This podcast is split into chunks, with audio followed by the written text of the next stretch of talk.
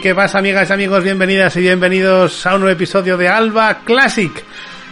Ese programa en el que repasamos grandes y legendarias películas de la historia del cine. Siempre, siempre, no siempre. Oh. Es, una, es una realidad, es un hecho lo que acabo de decir. Eh, en fin, episodio de Alba Classic. Ojo, ni más ni menos, ni menos ni más que 41. Igor Yaguno, muy buenas. Muy buenas tardes, noches, días, cuando os dé la puñetera gana de escucharnos. Y buenas no- tardes, noches a quien nos está viendo en directo por Twitch. Qué gustico, otra semana. Y esta semana me toca a mí. Sí, estamos todavía con el tembleque en el, en el cuerpo. Eh, Igor Regidor, Ya. muy buenas. Hola, muy buenas. Pues sí, aquí estamos en un nuevo Classic. Una película bastante conocida esta vez y vamos a ver qué, qué tal, cómo, cómo ha resultado entre los absurdes. Uh, mamá. Eh, Gonzalo Larrategui, muy buenas. ¿Qué tal? ¿Cómo estáis, chicos? Pues bien, ¿y tú? Bien. No, no sé. Bien, pues Quiero decir, no, no es el momento para explicar. Claro, imagínate que dices mal, porque pues está la sintonía de fondo, estás presentando el programa, eso y ahora no me salgas con esto, tío. Luego tenemos tres horas de podcast, no sé cuál es el récord de este podcast para hablar de nuestros problemas, pero ahora no me digas que mal. Bueno, eh. que te digo que bien. vale. vale, gracias por, Bueno, olvídalo todo, bien. gracias Ya, por la explicación. Eh, pues eh, que, me da miedo ahora preguntarte luego por la peli, pero bueno, eh, ya veremos a ver Ah. qué, qué ocurre. No, no, todavía no, todavía no, no, no, no hagas spoilers. No Vale, hagas luego, spoilers luego, como, como el título de la peli, porque, amigas y amigos, hoy, hoy vamos a viajar a 1968, ni más ni menos, porque nuestro querido eh, Igor Yaguno mm, tomó la decisión, siendo el único que, que quedaba por elegir película de la ronda anterior, de eh, hacernos ver una película de un pederasta. Eh, bueno, perdón, hacer, sí, hacer- eh, por hacernos ver Empezamos bien. Y un gran cineasta, una cosa no quita la otra. Sí, bueno, no son excluyentes. Deberían, quizás sí, pero no son excluyentes. Ya, ya veremos. En fin, que hoy, amigas y amigos, vamos a hablar de la semilla del diablo.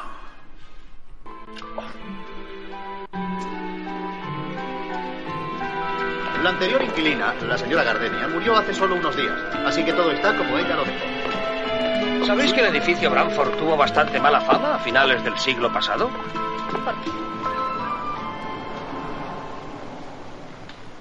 ¿Está usted encinta? No, todavía no, aunque espero estarlo pronto. Claro. ¿Usted es creyente, verdad que lo es? Pues me educaron como católica.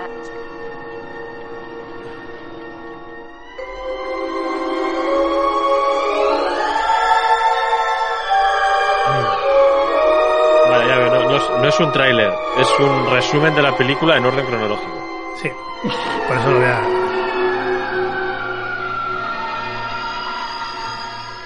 Sí, sí, no es, no es un tráiler, o sea, es un resumen de la película, además en orden. Además, Todas las imágenes seguidas, perfectamente con, con su contexto, para que captes exactamente lo que está ocurriendo. Impresionante. O sea, esto es exactamente lo que nunca hay que hacer en un tráiler.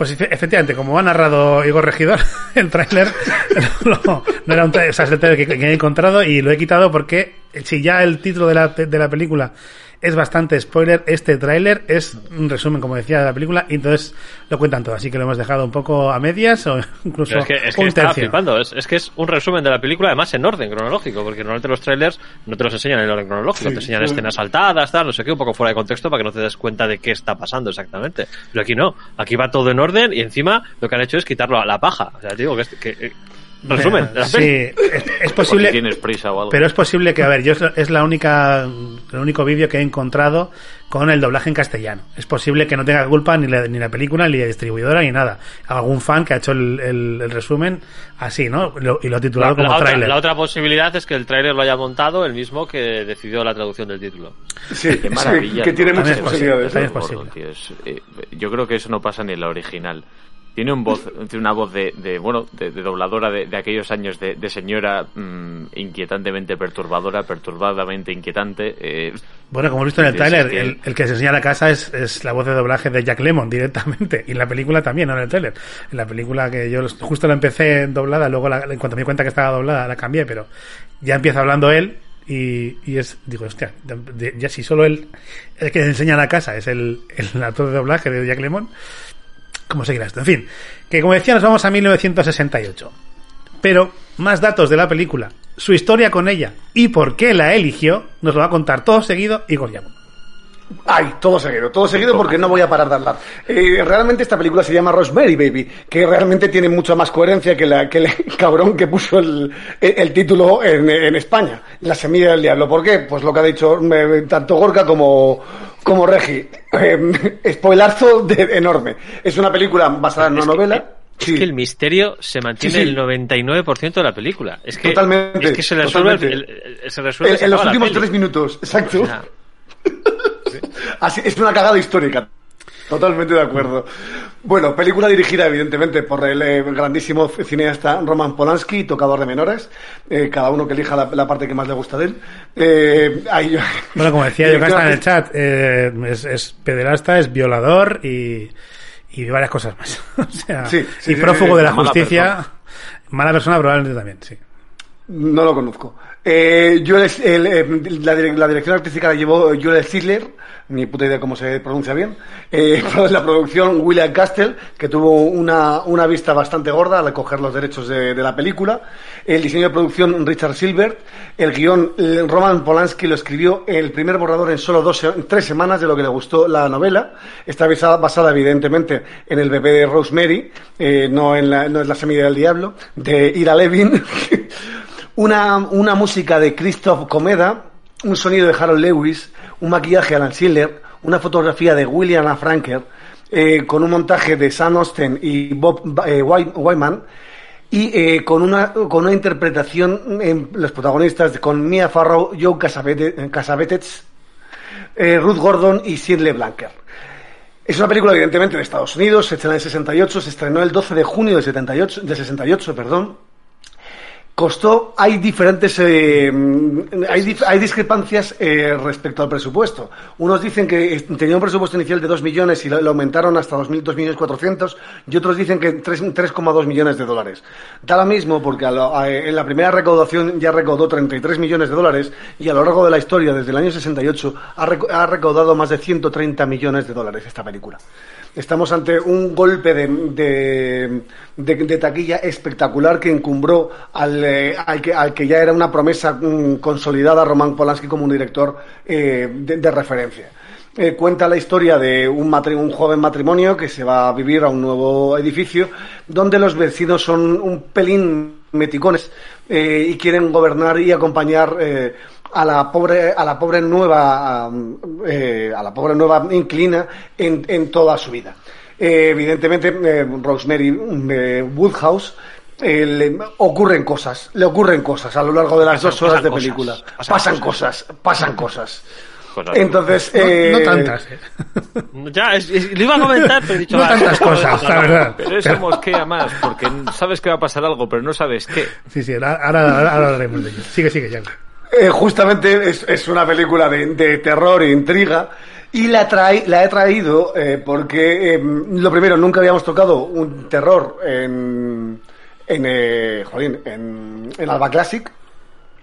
Eh, segundo, eh, me gusta especialmente esta película. Yo la vi, es la típica película que en la lo- adolescencia. lo de la invasión de los ladrones de cuerpos lo consideras comedia. Eh, eh, Casi, sí, sí. Un poco sí. A día de hoy, pero me gustó mucho. Eh, a ver, el, eh, ahora se me ha olvidado. A ver, mi historia. Eh, a ver, es la típica película que no me dejaron ver en adolescente porque decían que era, era muy, muy impactante y que era muy fuerte. Lo que no se daban cuenta mis padres en aquel momento es que yo nací en los, a finales de los 70 y me he criado con el cine de los 80. Entonces yo me vi comando con 8 o 9 años. Entonces, He visto em, cosas que no creeríais. es que es eso. Entonces, eh, mm, al ver esta película ya con 18, 20 años, Me, me encantó la película por eh, diferentes cosas que hablaré a lo largo del programa, pero eh, terror, terror tampoco me dio, no nos vamos a engañar. Pero a pesar de eso, creo que es un clásico eh, totalmente eh, absoluto del cine, del cine de- de- a nivel mundial y sobre todo el de terror. Muy bien. Eh, Pues eso. Vale, pues me parece estupendo. Eh, Igor Regidor, ¿cuál es tu historia con La Semilla del Diablo y cuál es tu valoración inicial de la película? Mm, Lo cierto es que no tengo el más mínimo recuerdo de cuando la vi por primera vez. O sea, sé que no ha sido esta la primera vez que la, que la veía, pero no, no soy consciente de cuándo de, de cuándo la he visto. Si la he visto en la tele, si la he visto en VHS, si... Ni idea. Ni idea. La verdad es que no lo sé que ya la había visto, pero no, no, no recuerdo la, la primera vez que, que la vi, ¿no? Entonces mis recuerdos de ella pues eran muy superficiales y genéricos y generales, ¿no? Obviamente no, no recordaba exactamente los detalles de la película. Y bueno, pues esta vez que la he visto ahora ya más reciente, bueno, esperaba un poquitillo más movidilla, ¿sabes? Esperaba que, que pasase algo más, ¿no? Que, en, que en los 130 minutos ocurriese algo más, ¿no? Porque en, en cierto momento tuve que parar la película eh, para atender al gato, que, que, bueno, estaba ahí reclamando su atención, su, su momento de atención. Y me di cuenta que habían pasado 30 minutos y que todavía no había ocurrido nada, ¿sabes? dije, oh, wow, vamos bien. ¿no? Esto- O sea, esto me estás estaba- diciendo, Regi, que no va habías, ritmo. que justo me, me marcho. ¿No habías visto la peli antes de esta vez? Sí, sí, sí, sí, sí la he visto, pero no recuerdo cuándo la vi, en qué circunstancias, Ajá. si era VHS y tal, ni idea, ni idea. O sea, yo sé que ya la había visto, porque eh, había muchas escenas ya me sonaba y, y, bueno, conocía todo el tema de la película, todo de qué va. No, no recordaba escenas, o sea, todo, todo lo que es el metraje, pero la película sí que la había visto. Entonces, pues bueno, mm, en general me ha decepcionado un poquito, pero bueno, ya entraremos más a detalle. Eh, Gonzalo Larrategui, ¿cuál es tu historia con esta película y, y qué opinas de, de la misma? Yo esta película la tengo bastante, bastante reciente. Eh, creo que la vi hace como 5 o 6 años. Eh, que estaba entonces, bueno, excavando un poco en el, en el género de, de terror. Eh, vi que esta era un clásico y dije, vale, pues, pues la tengo que ver, 100%. Mm, reconozco que esperaba más de ella eh, y eh, ahora que la hemos vuelto a ver, pues eh, me lleva un poco la misma impresión porque además, o sea, eh, quiero decir, muchas veces en el clásico aquí hablamos de películas de decir, bueno, es que también hay que tener en cuenta que esta era de las primeras de su época. Es verdad que ahora el género de terror mm, ves pocas cosas que te llamen la atención o que te sorprendan. Pero es que en los 60, esta película es de finales de los 60, se estrenó en junio del 68, había películas de terror muy, muy buenas. Muy buenas y muy diferentes todas entre ellas, con diferentes propuestas. Y esta, yo creo que en relación a esas, mm, decían que de hecho eh, había una concepción de que esta película la dirigiese Hitchcock, y yo, bueno, pues totalmente el rey del terror psicológico. Eh, es buena película, eh, ahora la desmenuzaremos. eh, es buena película de terror, tiene una importancia histórica notable, pero bueno, eh, bueno, vamos a verla o hablarla y luego, Sí. luego entraremos en detalles. Yo en mi caso os vais a sorprender, pero no había visto esta película. Eh, no solo no había visto esta película, creo que es la primera película de Roman Polanski que veo entera. Es Y obligado, Probablemente es la primera película de Roman Polanski que veo directamente, pero creo que he visto, he visto cachos de alguna porque he visto alguna que, que tiene que en Pero, su filmografía que obviamente la ¿no, he ¿no has visto. visto Showgirls, por ejemplo? Sí, pero no es de Roman Polanski. Vale, no era para ver qué cara ponía, sin más. No, no, es que no he visto el pianista. O sea, el pianista la tengo pendiente ¿No has ahí. visto El pianista? La te- no, la tengo, la tengo pendiente desde hace años, no la he visto. Me- Bueno, a ver, es que al final, claro, si es después de comer, se te sale la siesta sola. Claro, Entiendo. es que a mí Roman Polanski me, me dice dos cosas. Por un lado, me habla, me- el nombre me llama a pederastia y por otro lado el nombre me llama a aburrido. No sé por qué, porque como digo no he visto su filmografía, pero tengo esa sensación. Quizás porque es europeo y está muy reconocido, eh, eh, sobre todo en Europa. Y entonces esto a mí ya como que ya es como una barrera, ¿sabes? Es una barrera mental. un buen Vale. Esto que has contado. Eh, sí, sí. Eh, bueno, es, es como Pedro Almodóvar, ¿sabes? Que está muy reconocido en Europa y a mí me, parece, me parece un aburrimiento de, de- de director. Pero no decías que, bueno, da igual. No, no, Pedro Almodóvar no. Y Woody Allen es, es el europeo de los americanos. O sea, es que es así. En fin, que a lo que vamos, a la película. No la había visto. Y es verdad que me esperaba otra cosa, porque yo tenía en mi cabeza que la semilla del diablo iba sobre ya un niño nacido, ya, ¿sabes? Tenía hasta. Y además, Esa es, esa es también. Claro, esa es Damian. Yo tenía, es Damian, yo las confundía, yo las confundía. Yo pensaba que Damian era el niño de la señal del diablo, ¿vale? No. Ya, ya, ya sé que no, obviamente, ¿Y pero qué pensabas que era Bueno. El hijo de, de la semilla, o sea, la semilla del diablo, pensaba. Sí. Vale. Independiente de- independientemente de esto, eh, la película, viéndola ayer, tengo que decir que he sido capaz de ponerme eh, las gafas de un espectador de 1968. Y eh, pensando sobre todo en lo que estaba viendo, cómo ha influido en muchos directores y en muchas películas de terror y suspense que he visto mucho después. He visto muchas pelis de terror en mi vida y, y entonces he visto cosas que yo he visto en otras películas, en esta película. Y entiendo que de una forma mm, pionera en muchos casos, supongo. Em, es cierto que yo ya sabía desde el principio, antes de ver la película, que la semilla del diablo, o sea, además del spoiler del, título, ya sabía que esa mujer iba a dar a luz eh, al, hijo del diablo, porque porque la película tiene muchos años y ya esto se sabía, ¿no? Em, pero, pero me ha parecido curioso, o sea, me, me he podido pensar en ese espectador que está viendo esta película en el cine en el 68, la tensión que es capaz de crear la película con pequeños detalles de, de muy buen cineasta. La verdad, hay que decirlo. Me parece que, Herman Polanski tenía muy buena mano y, y cómo eh, entiendo que ese espectador hasta llegar al final, sobre todo si no vio la película en España, pues, eh, eh, pues tuvo que sorprenderse mucho y poner la misma cara que, que Mia Farrow pone al final, ¿no? Entonces, mm, por ese lado, la he disfrutado pensando en eso, pensando en, en ese espectador de 68 y fijándome un poquito en la mano del director. Entonces, es una película que, que sí que considero que es un clásico, obviamente, que es una película que parece de los años 70 y no de los 60.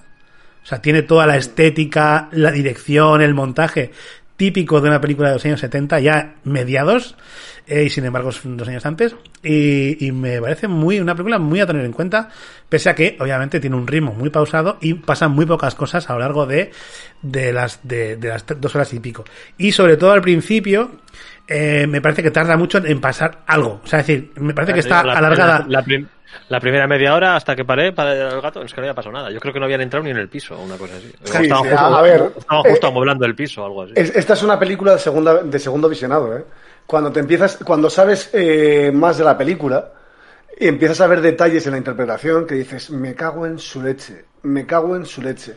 Y empiezas a ver cositas que habías pasado por alto, yo lo digo por, ah, por lo menos a mí me ha pasado, ¿eh?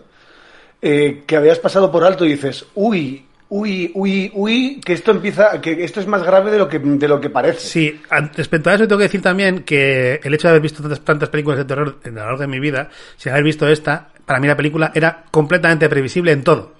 O sea, Sí. en todo. O sea, iba yo adivinando cada paso de la película. Sí, ¿Por qué? sí, Porque me está dando las pistas que yo sé que esas pistas en el cine de terror llevan a lo que a esas consecuencias. Entonces me las estaba dando todas. Por eso pensaba, hostia, pues en el 68 la gente no estaba tan puesta, ¿sabes? No. O sea, por ejemplo, la, la amiga, o sea, la amiga, la de la de la lavandería. En cuanto aparece y dice cuatro cosas, dices, está, va a morir en menos de Ya. cinco minutos. Ya. Menos, y pum, ¿sabes? O sea, es como, y, los, y lo sé porque he visto otras cosas que me han, que me han llevado a eso, ¿sabes? Y eso me, me gusta mucho verlo así. Pe- Pero es que es eso, justamente es eso. Es que el mérito de esta película es ese, que, que empieza, que marcó los, los eh, puntos eh, en los que mm, se, ha, se ha basado gran parte de la filmo- filmografía de terror desde entonces. A ver, hasta pobre eh, Kubrick eh, hizo El Resplandor en base a esta película porque quería demostrar que él era capaz de hacer una película de terror tan buena como La, la Semilla del Diablo. Pero, eh, el- bueno, yo, yo creo que un problema, un problema claro que tiene es que eh, no es de terror. Sí, o no es es, o no es, es, de te- tensión, Tensión. y tampoco, y tampoco mucha. Desde luego, para prohibir a tus hijos ir al cine, como los padres de Yagu, no es. No, hoy en día no. No, no, el, el cine no, que, que no estaba en el cine, cabrón. Bueno, en, el, en el 68 es otra cosa, evidentemente no estaban acostumbrados a, a lo que se muestra en esta película. Hombre, Bueno, mira, estaban, Yagu estaban, que vio la remasterización en el 68, no me suena que estuviera Mira, aquí. estaban mis padres por el chat, precisamente. Hola Aita, hola mamá. Eh, si habéis visteis la película en el cine, podéis ponernos un comentario. Eh, a ver qué, sí, sí, qué, qué pareció en esa, qué, qué ocurrió en esa película. O sea, cómo vivió la gente. No sé si en España se, se estrenó el mismo año o no, o por la censura tuvo, fue más tarde. Pero cómo se vivió esa película, si tuvo éxito Bueno, hay algún plano de internacional, Mia sí. Que sí, que era censurable, supongo. Hay, hay unos Sí, planos hay de un- Mia Farrow que sí. esto no pasa la censura de... Por eso, de- por eso. Ni de coña, vamos, o sea, ni de coña. Entonces, eh, yo creo que vista con los ojos de hoy en día, esta película pues ha envejecido muy mal, muy mal.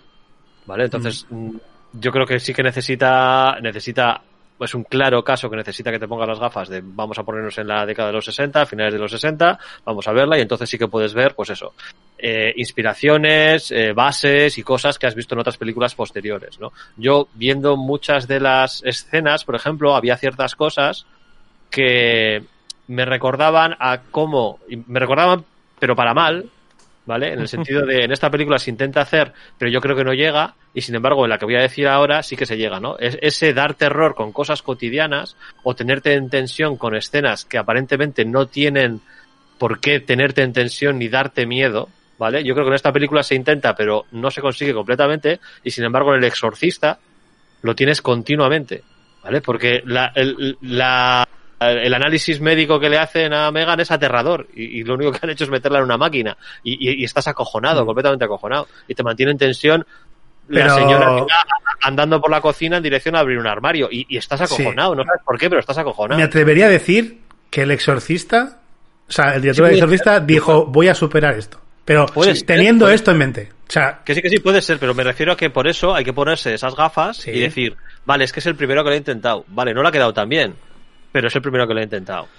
Claro, no también porque tú has visto que se ha, hecho- se ha sabido hacer después. Para la gente que no lo haya visto, obviamente, tuvo que flipar. Y hay una cosa que a mí me gusta mucho de, bueno, para empezar, la película ya quiere crear un clima de tensión desde el principio con esta musiquita, con la esta mujer medio Sí, niña la- cantando, enseñándote los edificios, llegamos al, al Dakota Building que, que Es, es Mia Farrow la que canta.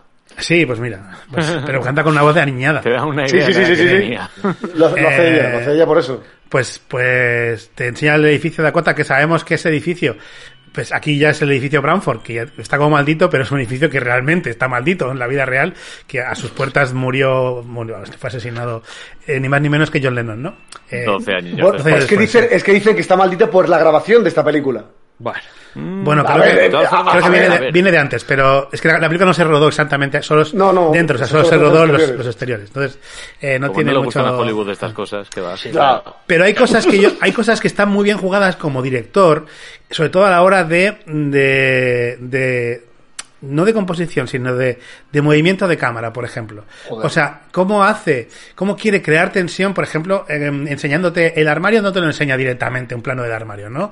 Va, va por- el pasillo y sube. Como cuando está hablando con la, con la, con la, con la, la chica que vive con los vecinos, que tiene el amuleto, cómo te muestra el amuleto y el- hace un cambio de plano, un giro solo, y pone a las dos enfrentadas, que ahí, y está con el, el amuleto en medio, y dices ahí, ya sabes que esa mujer le va a pasar algo. O sea, ya es que, y, o sea, te crea, sin Mi que tú te des cuenta, una serie de, de elementos de tensión, gracias a cómo está hecha la película, que a mí eso me, me maravillaba. O sea, decía, hostia, qué bien. Por eso me parece que Roman Polanski en ese sentido eh, tenía muy buena mano. Y digo, no he visto nada más de él, pero esto me parece que. a mí me saca, me saca bastante, o, o por lo menos no, no pude dejar de notarlo durante toda la película. O sea, no, me resultaba tan, tan molesto que no pude obviarlo en las dos horas y diez minutos que dura la película, ¿vale? Y es los cortes continuos del montaje.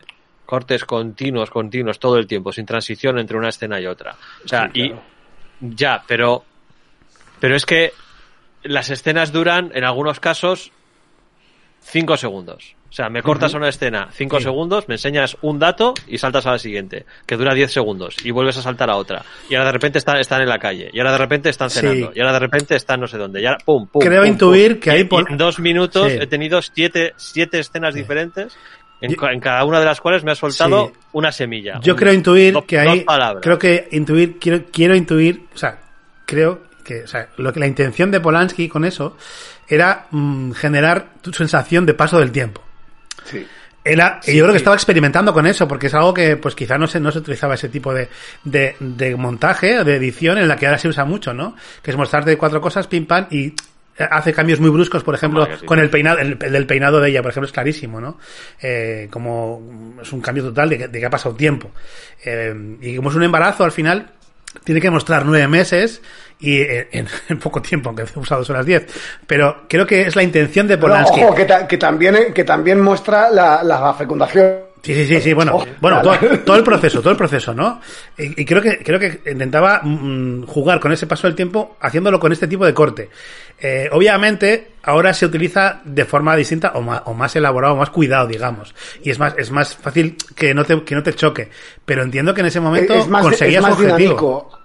Es que ahora mismo es mucho más dinámico. Por ejemplo, el, no me acuerdo en la serie que estaba protagonizada por este hombre, por eh, en la máscara, por eh, Jim Carrey. Jim Carrey. por Jim Carrey, la serie, la última serie que protagonizó, había Sí, un plano Kidding. secuencia en el que me mostraban simple, eh, con, un, con una rotación de cámara eh, cómo iba cambiando una habitación y veías cómo la producción iba cambiando todas las cosas para que en un solo tiro de cámara ver la evolución del tiempo. Lo vi otro día en, en- en Twitter.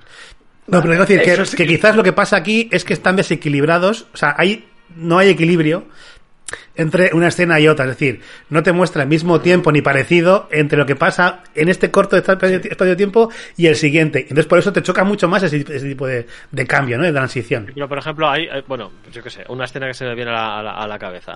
O sea, están hablando en el, en el apartamento, dice una frase, pum, de repente están en la calle, andando, dice otra frase, pum, están cenando con el amigo, que les dice dos frases, pum, están en el apartamento. O sea, es, en, en 50 segundos has cambiado cuatro veces de escena. ¿Sabes? Es como... sí, pero te ha dejado claro, Wow. te ha dejado claro los cuatro mensajes. No que va, porque encima lo que dicen en la calle no tiene ninguna relevancia. La frase que, que- que dice el amigo es, es, es, nada, porque no es, no es la primera cena en la cual le suelta todo lo que tenía que soltar, que también me parece un recurso narrativo bastante lamentable. O sea, porque, porque es, eh, hola, como no sé cómo, ya sabéis que a mí que los personajes expliquen las cosas me parece, vamos. Y, y claro, sin, ve- sin venir a cuento, el, el amigo de repente en la cena les dice todo lo que tienen que saber y todo lo que tiene que saber el espectador. ¿Sabes? O sea, quiere decir, es que si la película durase una hora y quince minutos o una hora y media, pues ent- encuentro justificado que toda la parte sobrenatural o toda la parte de, de- de trasfondo misterioso me lo cuentes en un minuto porque te lo cuenta todo tu amigo en la cena porque has ido a ver el piso. Pero es que resulta que luego, durante 45 minutos, no pasa prácticamente nada y tenías que haber dedicado esos 45 minutos a introducir todo este misterio. O sea, lo que, lo que, lo que, el, lo que el amigo me cuenta eh, durante la cena en, en un speech de 40 el, el- segundos. el inicio de la película, sí. Claro, pues Ah, es, que, es que es- es- eso, eso me lo tienes que contar durante los primeros 45 y no haces eso. Para mí es ex- con ojos, con ojos de 2023. Sí. Para- Vale, pero, para mí- pero bueno, pero para mí es un defecto porque con- con- concentras todo el contexto de la historia, porque es todo el puto contexto de la historia. O sea, lo que les dicen los amigos eso es, es todo el contexto de la historia. Hay una secta que hace rituales satánicos en la en el edificio y murió uno porque no sé qué. O sea, todo el contexto de la historia te lo suelta el amigo en la cena. Y luego Sí, los sí, siguientes sí. 45 minutos me lo dedicas a enseñarme cómo eh, empapelan el, aparcame- el apartamento, ponen la esto, ponen la otra, no sé qué, no sé cuánto, esto, lo otro. Entonces, Hombre, joder, yo creo tío, que pues, yo no sí creo que te va soltando algunas semillitas que luego va recogiendo claro, a lo largo de la película. y creo creo que sí se excede mucho en la parte en mostrarnos eh, la insistencia de los vecinos, es decir, que el papel de los vecinos ya está claro, o sea, creo que está claro desde muy del principio. Eh, Y el, cambio de la- y el cambio del marido. sí, pero el in- plano de la sí, en el el- marido, o sea, se en- ve a la legua. Gonzalo, yo te digo fatal. Yo a ti lo mismo.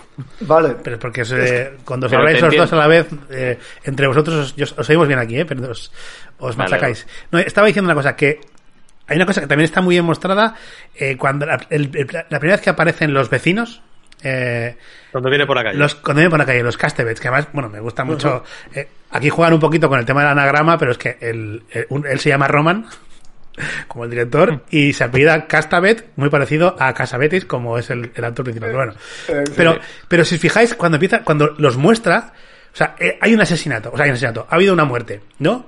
Una muerte, está la policía, todo, es todo como muy oscuro, todo muy oscuro, y ellos van de rosa, o sea, chillón por la calle, te, está, te están dejando claro que estos son diferentes, ya te está haciendo, hay, hay un- un- una pista, ¿no? Eh, y luego, creo que no hace en falta tanto exceder todo lo de la, cada vez que quiere entrar a la casa y todo esto, para, para mostrarnos que son los malos. Ya, ya lo, lo intuimos antes, ¿sabes? No, no hacen falta 40 minutos de esto, creo yo. Pero bueno, entiendo que también son los 60. A ver, es que es eso. A, mí, a mí lo que me gusta de, de la película es, son los cambios y las sutilezas del. De, de- de- sobre todo del, del, del marido. Para mí esta historia cuenta como un marido vende a su mujer un, un- un- por, por, eh, por éxito en su carrera profesional. Directamente. Sí, eso es, eso es lo Y es más, Al final lo vemos hablar- hablaremos de la moraleja, que tiene Sí, sí, como sí, todos los clásicos, ¿no? Pero. Sí, pues sí, pero es que además lo verbaliza. Eh, eh, ah, dice Sí, sí. una frase literalmente que lo verbaliza. El marido lo verbaliza. Claro, es una explicación para americanos por si no te habías dado cuenta. Sí, sí, sí, sí. sí. Totalmente. Sí, de las que o sea, le quiero gustan. decir- no, pero es que es así. O sea, quiero decir, la película acaba, bueno, con el, con el spoiler del título en castellano, que eh, de verdad, o sea, nos podemos haber reído mucho, haber hecho comentarios, tal, no sé qué, no sé cuánto, pero me parece absolutamente criminal, pero absolutamente criminal haber titulado esta película La semilla del diablo. O sea, es como si se les hubiese ocurrido y cogen y a, y a, y el- a la peli de Bruce Willis, la, la Sí, en cierto sentido está pensando lo mismo. el que habla con los muertos, ¿sabes? O sea, es que, es que, vamos, o sea, mm, el niño que hablaba con psiquiatras muertos, título de la película. Es cierto. Ah, pero es que es lo mismo. O sea, Voy a dar- es, es- voy a dudar- es exactamente el, lo mismo. el muerto A soy ver, yo. 68, España. A ver, tampoco. Eh, eh, Ya, pero tío, o sea, quiero decir, o sea, que una cosa, una cosa es que el misterio se resuelva, yo que sé, al de hora y pico, o algo por el estilo, y luego la- los últimos 40, 50 minutos sea ella intentando escapar con su bebé o, no- o algo por el estilo, que no, que no, que es que se resuelve el misterio y acaba la película. O sea, es que de, de lo que va la película es de, es, es de, es de eso. O sea, precisamente ese, ese es el del torno a lo que gira Sí, toda sí. la película y la intriga y la tensión. Bueno, pero, pero a ver, a ver, a ver, a ver, a ver. Sí, sí, pero eh, la escena de cuando a ella la drogan y digamos que la inseminan, o el diablo la insemina, No, es, es la- bastante la- la clara. la- el diablo la viola. Por eso es, es bastante, bastante evidente, es bastante clara que ahí, o sea, a partir de ahí tú ya sabes que puede ser, que puede ser que no sea un sueño y que el diablo la haya, eh, la haya violado y la haya inseminado. En ese sentido, no es, no es tanto spoiler del último minuto, sino que eh, es verdad que es un spoiler, pero creo que ya te dan muestras de que eso puede ser así, eh, porque tú vas todo el rato pensando que vas, tú con- vas con ella diciendo, es verdad, son unos Pero en- en el satanistas y tal. En el sexto sentido también te dan ciertas pistas que te indican que Pero está no así, pero no así, Y, no. y- y en los Buah, otros también, muy- también te dan muy sutiles. muy sutiles. Sí. Y en los otros también te dan ciertas pistas no tan Claro. sutiles como el caso del sexto sentido de que está muerto si está en el edificio. O sea, y, y la película se titula Los otros. La película no se titula Los fantasmas encerrados en casa victoriana. Sí. De Sí, todas no, no, formas, es que- Tengo que ver, que que- estoy, de acuerdo, pero, a medias, ¿sabes? Que tampoco lo veo tan, tan, tan. Sí, aunque sí me parece que el título es de- muy desacertado. Una cagada. Muy desacertado, pero, pienso- pero también que los, es verdad que. Déjale hablar a Gonzalo Sí, ya, voy, voy. macho. Que los años Que te- 60. da igual. Que los años parece- 60. el tiempo. Espera, que los años 60 no tampoco fue un shock, un shock para nadie. Me imagino, me imagino. Gonzalo, perdona. No, decía que, a ver, la película, quiero decir, eso pasaba en el cine del año 68 y ahora, 55 años más tarde, sigue pasando. Cuando tú vas a una sala de cine, cuando estás viendo una peli, es porque va a pasar algo. Mm, creo que pasaba entonces y pasa ahora, que no dejan una leve sospecha en nada, una sospecha, quiero decir. eh, dentro del plano del terror psicológico de la película, tú vas a ver un, eh, una película como esta y te das cuenta de que ella sospecha de sus vecinos. Luego la relación se va normalizando y es, te podría pasar como en la vida misma, que sospechas de alguien, de alguien y luego dices, jo, pues igual está siendo injusto con esta persona, mira que es amable, me trae una tarta, se preocupa por mí todo el rato.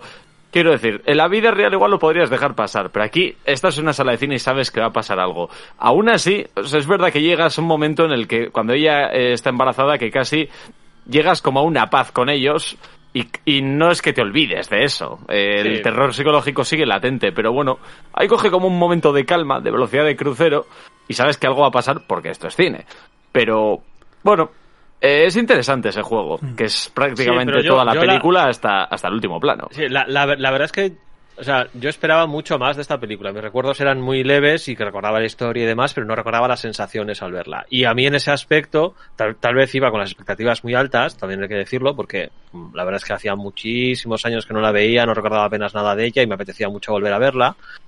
Y, y es que me ha decepcionado muchísimo, ¿no? Porque quiero decir, es muy larga, me parece innecesariamente larga, me parece que, que no logra mantener la tensión en muchos momentos, bueno, en muchos, en, en la mayoría, o sea, que intenta mantener esa tensión, ya digo, con escenas cotidianas y, y, y no, y yo, yo creo que no llega. Entonces, me siento como un poco como, como traicionado, ¿no? Es decir, iba con unas ciertas expectativas a la hora de verla y, y no ha alcanzado, ¿no? Y a pesar de intentar ponerme en el contexto de es una peli, es una peli del 68, llega hasta donde llega, está inventando cosas, está abriendo camino, ¿no? Y demás, es como, no sé, eh, es Rosemary's Baby, ¿sabes? Es la semilla del diablo, esperaba más de la semilla del diablo. Ya, sí, es demasiado, A- a- demasiado a mítica para tu lo exper- contrario. demasiado mítica como para tu exper- la, la experiencia que has tenido ahora. Eh, eh, Exacto. sí. A, a mí, por ejemplo, me, me pasa lo contrario. Yo, yo cuando, cuando fui a ver por primera vez La Semilla del Diablo, digo, hostia, voy a ver la película prohibida que, que, me- que no me dejaban ver, que no sé qué, que no sé cuántos. Y cuando la vi dije, bueno, pues tampoco para tanto. No me ha dado miedo, no, no sé qué, no, no sé cuántos. Y ahora, en cambio, cuando la he vuelto a ver, he apreciado otras cosas que, que habían, había pasado totalmente por encima. Directamente. Claro. No, le, he visto con diferentes ojos, evidentemente, han pasado más de 20, 20 y tantos años desde que la vi. Y, y- y- y es que la he visto con. Joder, que me han encantado las, la- las cosas. A ver. Eh, ¿Qué, eh, qué- cosas? Es que quiero decir, Coño, yo, yo- yo- no, no, me gustaría No, saber, o sea, no, me gustaría mira, saberlo, porque quiero decir, yo lo he mirado, lo he mirado con ojos muy benignos, o sea, he estado, he estado viendo la película con ojos muy benignos, totalmente dispuesto a que me gustase, a que, a que me impactase, a, a sentir ese clásico del terror de, que, que ha marcado el futuro y, y no lo he visto, entonces me gustaría saber qué es lo que se me ha escapado. Si es que se me ha A mí, escapado. por, ej- a, lo- a mí, por ejemplo, con el- la- el- los, los cambios eh, que, mm, que mete el, el- el marido me, me parecen maravillosos.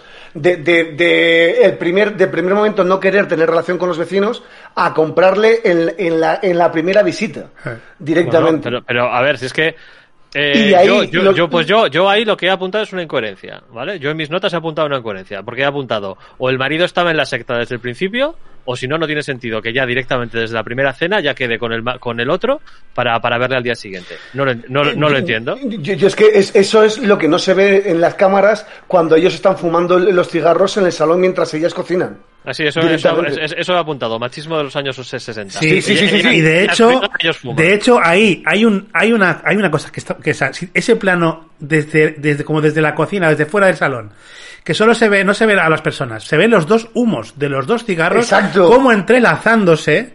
O sea, es decir, que está jugando ahí para, con, con tu subconsciente, yo creo, y, y luego no están tan separados ellos en el esto, pero sí que se ven como los dos humos, como Sí, que se sí, están sí, enlazando, uni- ¿no? uniéndose, Es, creo que ahí está mostrándonos en un plano, que es, a mí lo que me maravilla de esta película es la capacidad de Polanski de contar cosas con un plano o un movimiento de cámara. Eh, Hay un momento en que sale una alfombra, eh, y ya no, no sé qué, qué- no sé qué hace con la alfombra, que digo, hostia, es que hasta la alfombra me parece inquietante. ¿sabes? Yo creo que además eh, esto sobre todo, eh, esta película tiene pinta, eh, no lo sabría que haberlo vivido en ese momento, ahora que preguntábamos a los padres de, de Gorka, eh, tiene pinta de que fue una evolución de, de terror, digamos, como más adulto, que sigue siendo ciencia ficción, pero claro, eh, deja de ser ciencia ficción presumiblemente al final, eh, porque al principio dentro to- puede todo transcurrir dentro de, de un mundo tan eh, común como el que vivimos. Pero tú piensas que en estos años 60, eh, La Mansión Encantada, eh, La Noche de los Muertos Vivientes,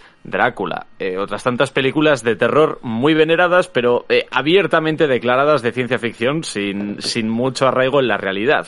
Esta, en cambio, juega con detalles, pues, que eso, que lo que decíamos antes, no me extraña que le propusieran a Hitchcock para esto, porque Claro. juega con detalles que dices, a ver, es que pra- pra- probablemente eh, no me va a pasar, pero yo me puedo ir a vivir a, a una casa nueva y encontrarme con vecinos de este rollo. Cuidado. Es que además es que juegan- no hace falta Sí, ni que ve- ve- sean de verdad apoderados del diablo, basta con que No, estén no, no, sonados no, no. para que O sea, a mí, eh, a mí, mí mi familia. A, a mí una vecina que me, me llama a la puerta la noche, el día siguiente a, a la cena que he tenido con ellos. Creo que, creo que es el día siguiente o unos pocos días después. Y, y viene con una amiga suya. Me dice, hola, ¿puedo pasar? Se sienta cosero. sí. Y entra y lo que hace es abrir la bolsa sa- y sacar el, el ganchillo, ¿sabes? Sí, Instalarse eso, en eso tu me casa sobraba. Eso me sobraba. direct- directamente es que dices, hola. Eso, está, eso, es, eso es lo que digo yo cuando, cuando digo que, que exageran. Iba a decir que también aquí juegan, eh, juega muy ¿Sabes bien. que se, saca, se sacan el ganchillo allí, ¿sabes? Hola, ¿puedo pasar? Eh, sí, claro, pasa. Sí, a- sí, decir hola, ¿sabes? No, no, pasa, saca el ganchillo, se instala y, y venga, dale, dale caña. Pero creo- Yo, yo es que eso Aquí- no- a mí no me ha saltado tanto la, la esta porque he visto relaciones parecidas. A ver, evidentemente de, de vecinos que se te meten hasta la cocina y que cuesta echarles de casa. Sí, yo lo he vivido. Yo, Sí, yo, lo- me yo- yo lo he vivido. Y lo, si y no lo que haces, y lo que haces es, eh, hola, no te he invitado a sentarte en mi sillón, por favor, sal de mi casa. Ya, ya, eso lo haces tú hoy con, con- con No, eso. no, Una, no, una, no una, una, mu- una de mujer de Ya, ya, que sí, sí, años sé, en el sé. 68 no hace eso. Lo sé, lo sé, lo sé, lo sé, pero vamos, quiero decir que... mm, wow, ¿no? O sea, Iba a decir, iba a decir que también, también juega eh, porque en la noche en la que muere eh, Terry, por cierto, voy a hacer un paréntesis, puedo prometer y prometo, por lo que más quiero, que yo no había visto esta película antes de escribir El sótano.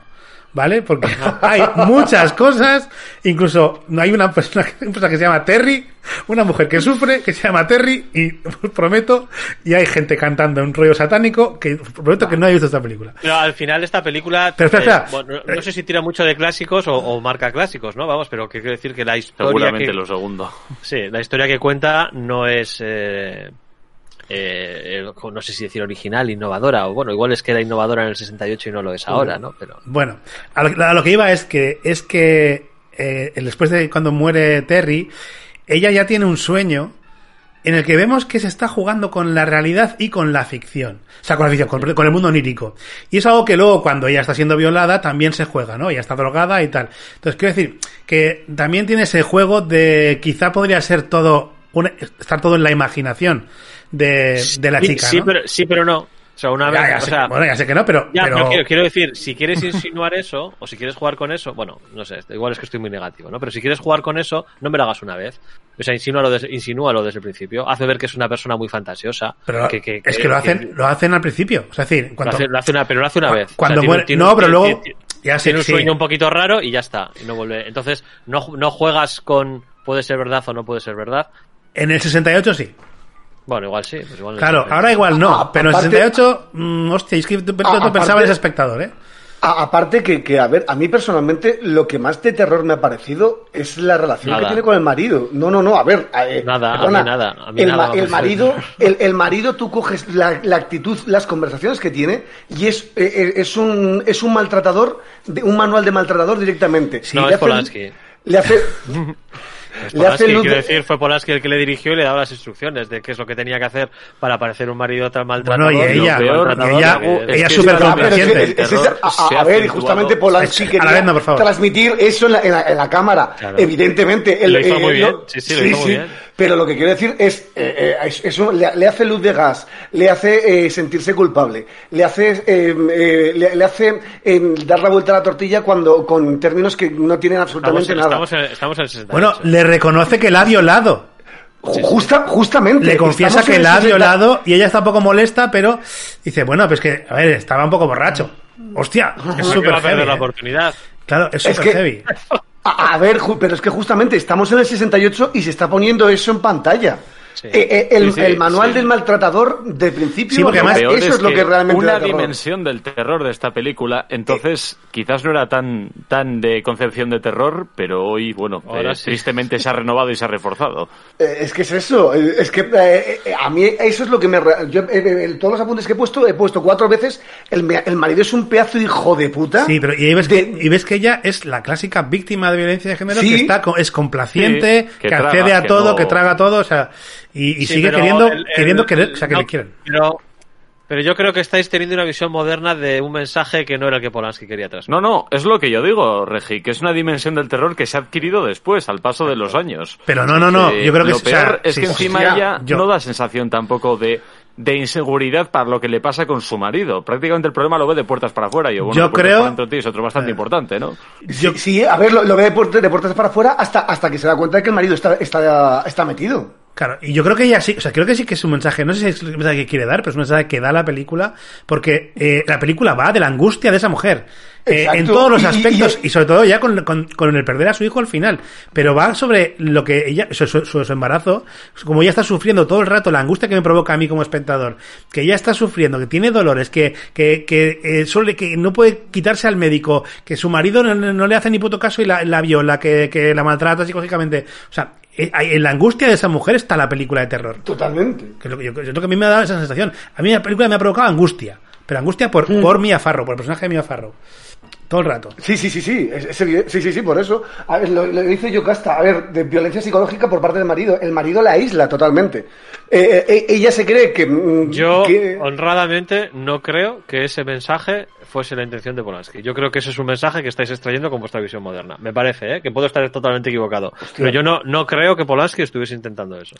Yo creo que, eh, mira, voy a dar Yo al final de la es película. muy- es muy el bien. hecho de que el marido eh, diga, le diga al final de la película que él, él, o sea, que esto es como un precio a pagar para ser famoso y tener éxito, está demostrando que el diablo en realidad en la película no es el diablo, sino es el marido. Creo que toda la película habla de, de que la, la, real- la maldad está en la parte de realidad y no en la parte de sobrenatural.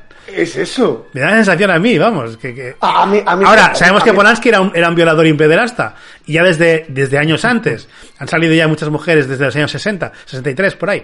Es que, Eh, claro, es que estáis, pero, estáis extrayendo, estáis extrayendo un mensaje pero que lo- lo- me resultaría extremadamente sorprendente que una personalidad como la de Polanski, que conocemos hoy en día pues muchos de sus vicios y, y virtudes, Bueno, es un eh, psicópata. o sea, es que me parece incompatible. O sea, quiero decir, si, o, si su o todo lo contrario. Es como, es como, es como, es como un cura que predica el bien y, se- está follando niños. O sea, es decir, él predica, él predica lo malo que está, que está follarse niños. Pero lo está haciendo. Y me parece que es compatible con una psicopatía como la que puede tener el señor Polanski. O sea, no me parece incompatible que haga, que él intente mostrar un mensaje, eh, esto, o sea, no lo sé. No, y es que aparte, aparte que es que es totalmente coherente con la película. El, el- el marido es un maltratador por- y, y maltrata y, y maltrata psicológicamente y, y físicamente a su mujer porque quiere conseguir lo que quiere conseguir. Mira- qué interesante y lo le que da dice- lo sí. mismo todo. Mira lo que dice yo que esto es interesante. Y dice, el marido de la isla, y ya sea inseminada o no por el diablo, el niño sale deforme por toda la mierda que le dan los viejos. Es como si le dan lo de la, talido- la talidomira. Igual sale, ha salido como un, como un diablo porque le han estado metiendo mierda. Que puede ser Sí, perfectamente. pero la película no juega a eso.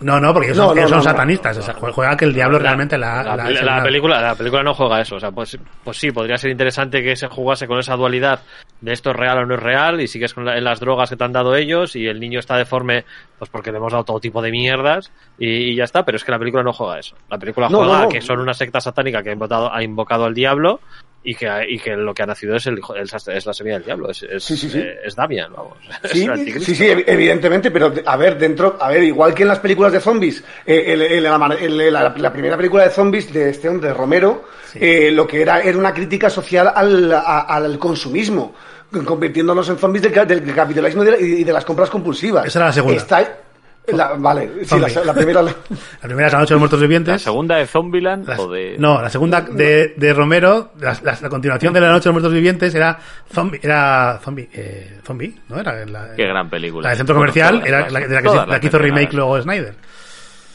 Y a, a ver, en esta película yo creo que, que me habla con, de una secta satánica que, que- que intenta traer al mundo al, al anticristo y, y para eso saca todas las, las maldades del ser humano y entre ellas eh, el- las relaciones de pareja mm, totalmente absorbentes y que anulan totalmente a la pareja. Le- a a ella la tratan como, como, lo- como vamos, como un útero eh, móvil, punto. Y eh, a ver, la, ante- la anterior candidata había sido eh, Teresa, que es la que se suicidó. Cuando, cuando vieron, yo entiendo que cuando vieron que esta era mejor candidata porque era católica y no había sido prostituta ni, ni se había drogado, eh, se quitaron de en medio a Teresa. Directamente. Eh, Por eso tampoco se... eh, a ver, reaccionan como reaccionan haciendo el paripé. Pero el, eh, el- a- para mí la película habla de las dos cosas. De, eh, de la, historia principal, de lo que es el satanismo, de, de una, una secta satánica que intenta traer al este, y de cómo se valen de, la, de la ambición del ser humano y de cómo esa ambición hace des- que destroces a tu, a tu mujer. Bueno, es como las series de zombies en realidad también, porque es, el, el problema es, o sea, el mal que hay es los zombies, pero el, el, real, El mal que real son está, los humanos. el, pues, Son los el gran humanos problema son los humanos. situación, Claro, como catástrofe natural, realmente. Sí, sí, la como verdad que virus sí. que somos. Sí, yo, yo me, me- ha causado mucha tensión la película y la verdad es que eso se, se lo agradezco a la película porque pese a ser eh, que pasan pocas cosas en mucho tiempo, eh, bueno, me, me, ha, me, ha, me ha provocado cosas y eso me parece que es el- la clave, ¿no? De que una película te resulte interesante o no. Hay cosas ver, de los es, 70. es cierto que, que la película empieza a activarse a partir de los 45 prim- de la primera de la- 52 de la minutos segunda hora hasta que se de embaraza, hasta que embarazada a los 52 minutos. Sí, sí, sí, sí. Y a partir, a partir de, la primer- de la primera hora sí que empiezan a, pa- a pasar más cosas y a ser más evidente lo que estaba pasando antes Es que, de ¿qué, te forma cuenta, mucho más qué- sutil. qué te cuentan los primeros 45 minutos? Es que no te cuenta nada.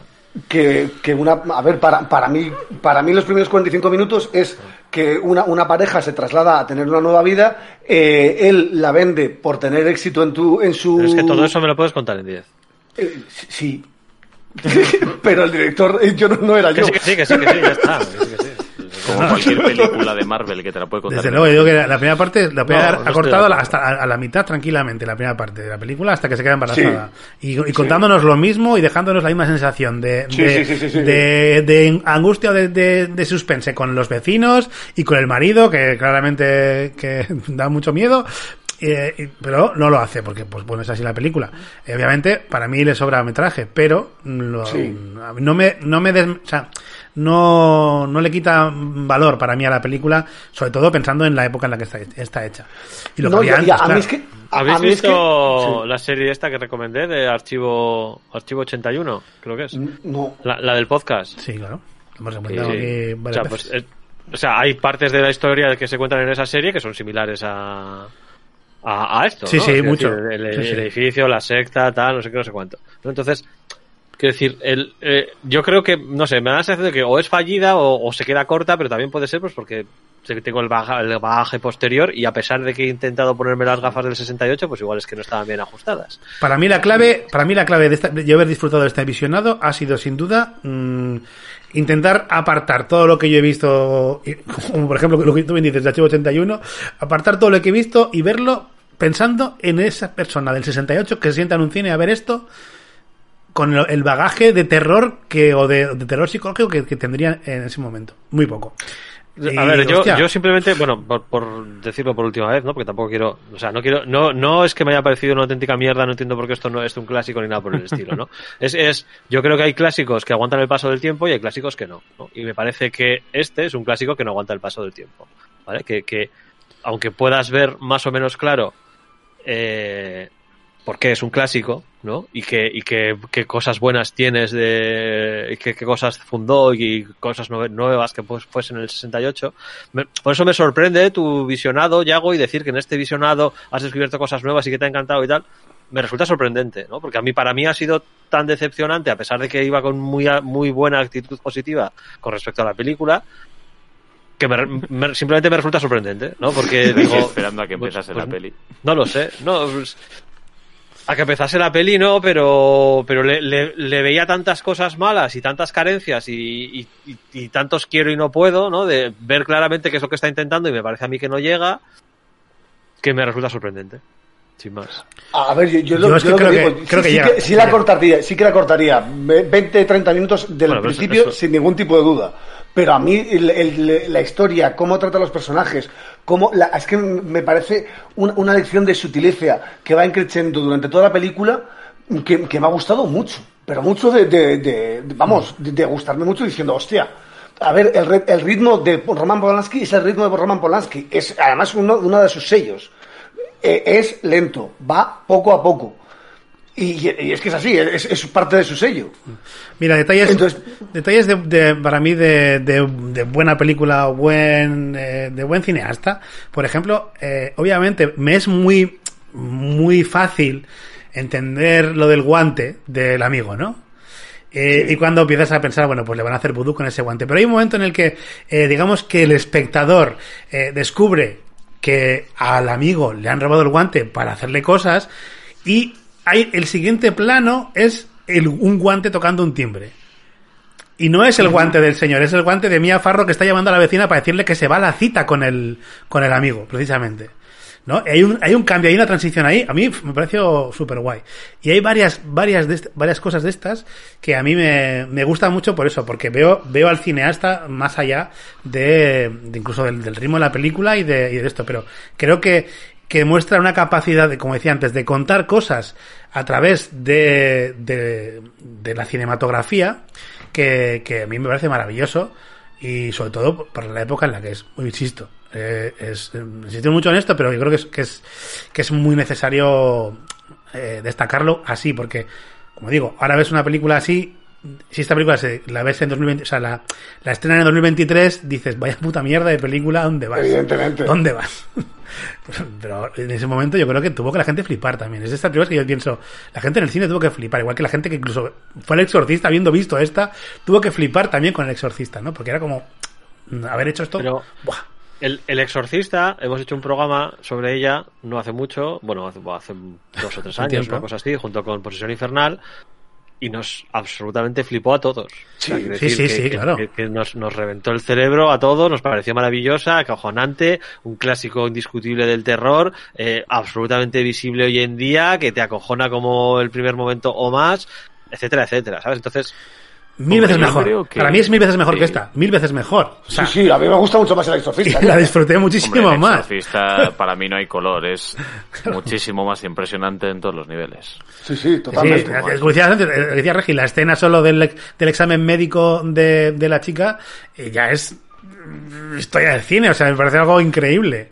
Pero es que juegan, juegan, ju- juegan a, todo lo contrario.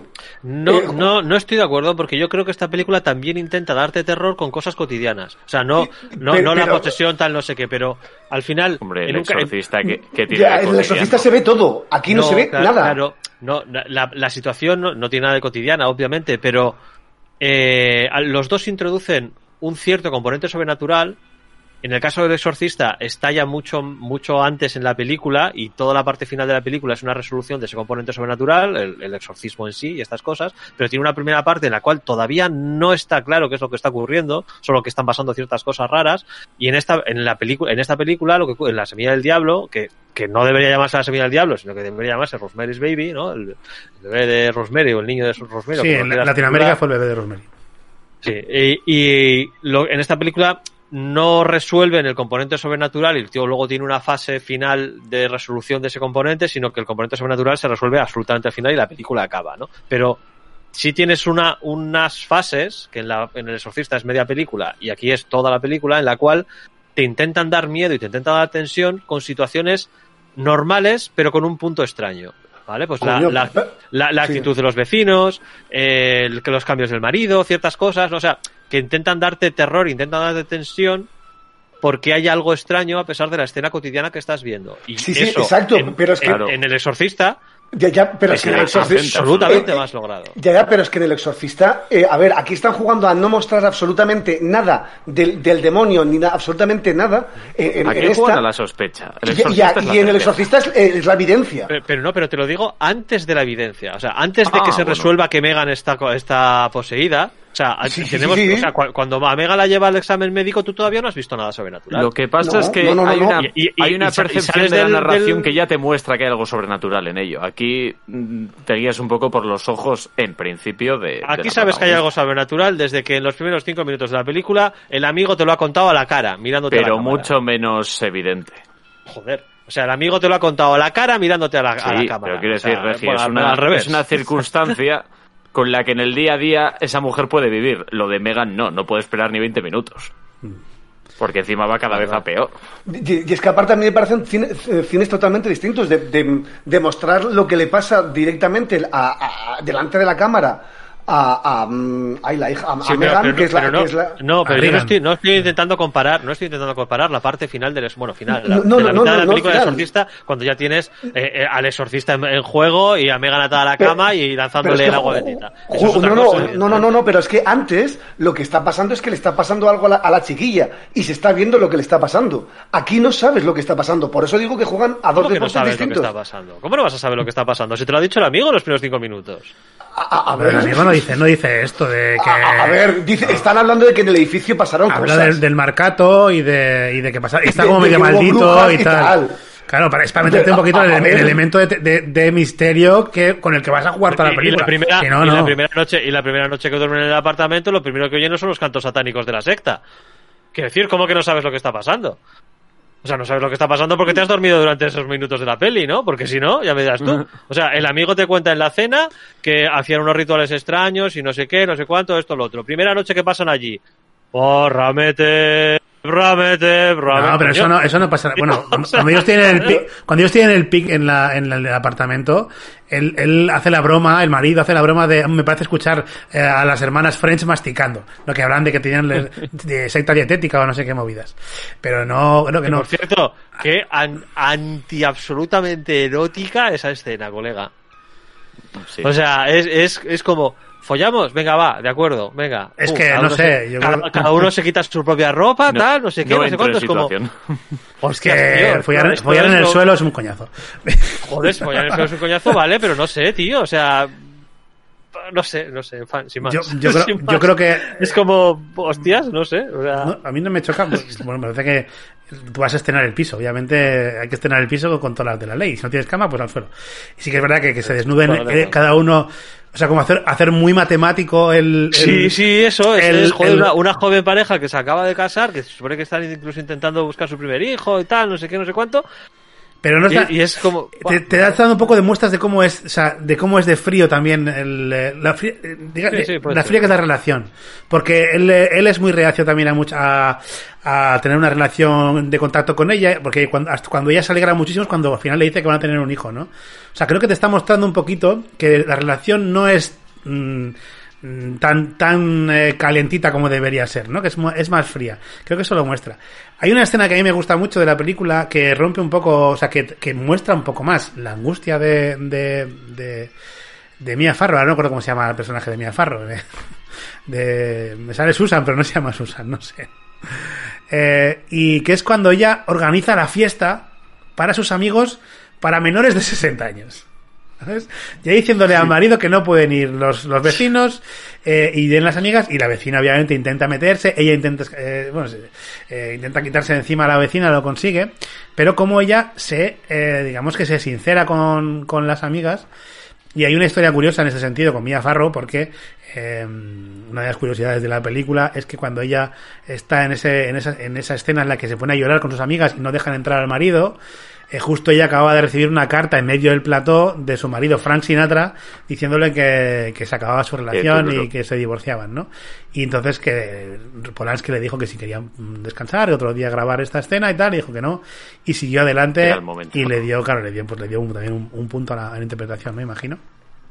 Pero bueno, me gusta mucho esa escena porque es como, es, es, es el clásico de, de película en el que ves como una especie de salvación, ¿no? Un, un, un, un clavo al que agarrarse que al final no sirve para nada. Y, me- y, bueno, está, esto me, está muy bien jugado en este sentido la, la escena. Mm, No sé, me gustó bastante. Me- me- Ah, me pa- o sea, estaba, estaba mirando porque no estaba seguro, pero me parece fascinante que, que, que en, el, en el remake de miniserie que hicieron eh, volvieran a cometer la cagada de titular en castellano La Semilla del Diablo. O sea, es que me parece... Ah, pero ¿qué van a hacer? Coño, tío. es un remake de Semilla del ¿para qué Diablo. O sea, que, que no todo el mundo va a saber que es un remake de una película que, que se estrenó en el 68. Pues, pues, Bueno, es parte de la no, publicidad no, no, que tiene. no cometas el mismo error de, del 68, ¿no? Pero bueno, eh, se vale de la fama de la Claro, primera es- cinta. Aquí lo que hace es. Hay que vender. Es, es tickets, otra en este forma caso. de publicidad, ¿no? Claro. Nada sutil, pero. Hombre, no se hace un remake de algo si no vas a, a- a mostrar, a, enseñar- Para no a decirle a la gente nombre, que, claro. claro, que es un remake, porque además que hay que pagar derechos y esas cosas que es un dineral. Eh, Obviamente es una putada para España, pero mm, ya todo, o sea, todo el mundo sabe de lo que va esta historia, ¿no? Yo creo, bueno, no sé. No, En fin. no, no tienes por qué, ni mucho menos. Vamos. Pero bueno. Bueno, también me gusta mucho el, el tema del, del Scrabble, porque también es una escena mítica, o sea, una imagen mítica, jugar con la, con el momento de intentar, de intentar eh, Sacar el anagrama. sa- sacar el anagrama, pero que ya nos ha mostrado el Scrabble no parece de, de, mi- de- de la nada, sino que ya nos han mostrado una escena en la que ellos dos estaban Ah, jugando jugando. a- al Scrabble, ¿no? Y es un, bueno, de- típico de, detallito. Y no sé, como es tan icónica la, la imagen del Scrabble en, en ese suelo de madera, también me gustó mucho verlo porque yo no, no obviamente no sabía que esto venía de aquí, ¿sabes? Ese tipo, ese- esa imagen icónica y me gustó mucho. Sí, esa, bueno, como imagen icónica es muy potente, desde luego. Y luego, una cosa que me ha flipado también es. Bueno, primero el maquillaje, obviamente, de los años 60, viéndolo hoy en una mm, copia de filming de alta calidad, eh, el maquillaje de, de Mia Farrow, totalmente poco pálida y con los- las ojeras moradas, tal, canta mucho, pero, Canta tiene- mucho. pero, pero entiendes la sensación de zombie que les da a sus, a la gente con a su amigo y a la gente de, de la fiesta, ¿no? Que es verdad que está palidísima, parece una zombie realmente, parece que, o sea, que te crees como que el diablo está dentro de ella, o, o por lo menos No, no, a ver, que le está Se pasando nota que algo. el calimocho para entonces todavía no estaba, iba a decir descubierto, no estaba generalizado. Una, una buena resaca con, con ese brebaje. Te mandan, te mandan de chirivuelta a hacer esa escena. No te hace falta maquillaje. lo vas a Pero lo bonito, lo bonito es que ella está muy pálida, ¿vale? Pero en la escena en la que va a la consulta del doctor Hill, por fin se escapa y va allí, esta tiene que esperar a que salgan las otras pacientes. Y sale una disfrazada de Blancanieves. O sea, es Blancanieves. O sea, lleva el traje de Blancanieves, azul y amarillo. O sea, es increíble. Digo, hostia, hostia, Polanski, ¿cómo te lo has jugado aquí, no? En serio, esto es... No me había dado cuenta, te lo juro. Pues, Yo eh, tampoco. Pues, pues flipas porque lleva, lleva el traje de Blancanieves. O sea, Ya, y claro, siendo ya la que está tan pálida, pero bueno, en fin. Ahí- en ese momento ya no está pálida ella, porque ya parece que se, se mueve el bebé y ya como que todo empieza, empieza a ir bien, ¿no? Hasta que, Más o hasta menos. que deja de ir bien. Em, bueno, no sé si antes de llegar al final queréis que abramos el melón de la interpretación, porque obviamente el peso de la película lo tiene Mia Farrow. Creo que Mia Farrow está mm, muy y bien. Ruth Gordon, que ganó el Oscar. Ruth Gordon ganó el Eh, Oscar, sí. efectivamente, Mia Farrow ni siquiera fue nominada cuando le habían prometido que este papel probablemente le iba le iba a caer nominación al menos. Eh, pero Hombre, no. claro, a esa chica le tiene que prometer muchas cosas. Tú piensas que le obligaron a, a rodar eh, la tía pasando por la calle por Nueva York entre coches sin parar el tráfico y le dijeron, no, tranquila, nadie va a atropellar a una embarazada. Pues nada, y y nadie del equipo técnico quiso grabarla y cogió la cámara Roman Polanski. Es que, pues, y- pero queda inquietante también la. Sí, sí, es sí, que además, además te, te- te llega el mensaje de todo le da igual. O sea, es decir, ¿no? Sí, en este momento sí. todo le da igual y queda muy A bien con la Polanski, película. dices. A Polanski, pero sobre todo al, al personaje de ella, ¿no? Eh, oye, en serio, ¿cómo se llama el personaje de Mia Farrow? Que me está volviendo loco. Rosemary. Ah, coño, Rosemary. Joder. Coño, tío. Rosemary's Baby. En fin, otro vale, pero joder, ¿cómo se va a llamar ella? ¿Rosemary's Baby? Espera, espera, espera. Entiendo que tengas la misma duda sobre la señora del visillo. Sí, ¿ves? ¿Ves? Yo, tam- yo también estoy de lunes, aunque sea martes. Eh, en fin, que a mí me parece que Rosemary, o sea, Mia Farrow está muy bien.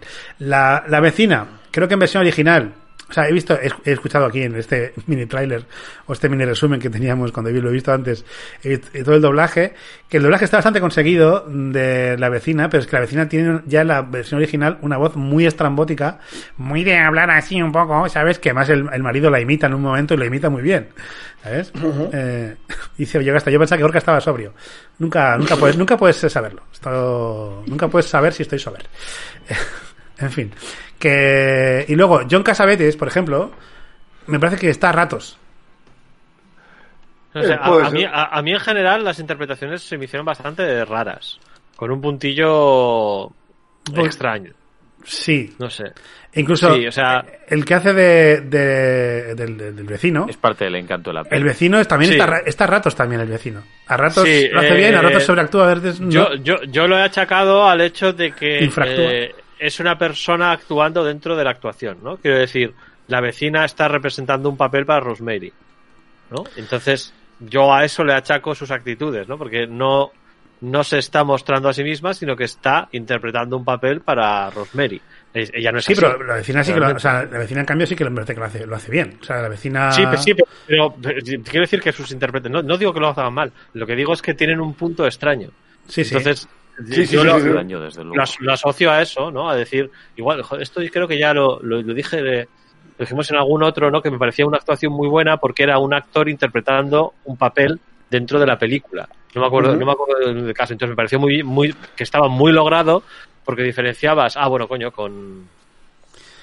con Sí, a ver, es, es un actor interpretando un personaje y De ese DiCaprio, el de Personaje interpreta una- una- un papel. Claro, con Dicap- DiCaprio en, en Hollywood. En, De Hollywood, pero ahí lo borda. Es Claro, Ahí lo borda. claro, lo borda porque me parece extraordinario porque tienes a DiCaprio que está interpretando a alguien en esa película y luego ese alguien en la película se pone a interpretar a otro personaje y el registro es distinto. Entonces dices, hostias, DiCaprio es capaz de mantener dos niveles de actuación, ¿no? O sea, el, el actor que está interpretando él, pues el personaje, y el actor que interpreta a otro personaje que dentro de una película que están rodando dentro de la película. Y dices, me cago en la puta. Qué bueno eres, hijo puta. ¿sabes? Es que, es que es muy bueno. Es que es muy bueno. Es muy como, bueno. como, como datitos, Ruth, eh, esta, la mujer de la, la vecina de los cojones, eh, es, eh, ay, ahora me sale el nombre, es eh, Ruth Gordon. Ruth Gordon ganó el Oscar a, mejor actriz de reparto en esta película, pero Sí. estuvo nominada eh, como guionista de La Costilla de Adán, el primer clásico que hicimos. Ojo, Ah, mira. mira qué bonito. Está, está chulo eso. Bueno, pues entonces eso, a mí eh, las interpretaciones me parecían extrañas, pero lo achacaba a eso, ¿no? Al hecho de que, en realidad, porque al final la película está contada desde, la- o sea, somos Rosemary, la película está contada desde el punto de vista de Rosemary, acompañamos a Rosemary a todas partes y lo que vemos es lo que ve ella o lo que Sí. el resto quieren que ella vea. Entonces, estamos viendo a los vecinos interpretar un papel y estamos viendo a su marido, que es un actor, interpretar un papel.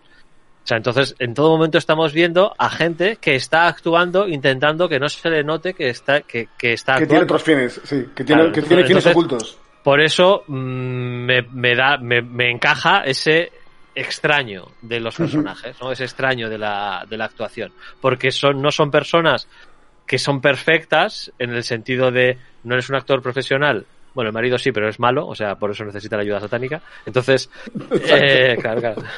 Entonces es normal que se te note algo extraño porque no eres bueno interpretando. ¿Sabes? Entonces, en ese aspecto, pues me parece, me parece logrado. Y por supuesto, Mia Farrow, que es la que no está interpretando, o sea, quiero decir, su personaje, Rosemary, no está interpretando, ella es así, ¿sabes? Es la que tiene una interpretación más natural. O sea, su personaje es el que no tiene ese punto extraño, sino que es que es ella, es ella y es así, ella es así y esto es, y eso es eh, lo que vemos en pantalla, ¿no? Entonces, me, me apunté eso, que las interpretaciones son un poco raras, pero sí me encajan, sí me encajan con lo que estamos viendo de, de que están actuando para Rosemary. Ujú. A mí me gusta mucho el anuncio de él, eh, de las motos, de, de las Yamaha, de las Yamaha allí, Yamaha, que se está viendo a sí mismo, me gusta mucho ese, ese anuncio.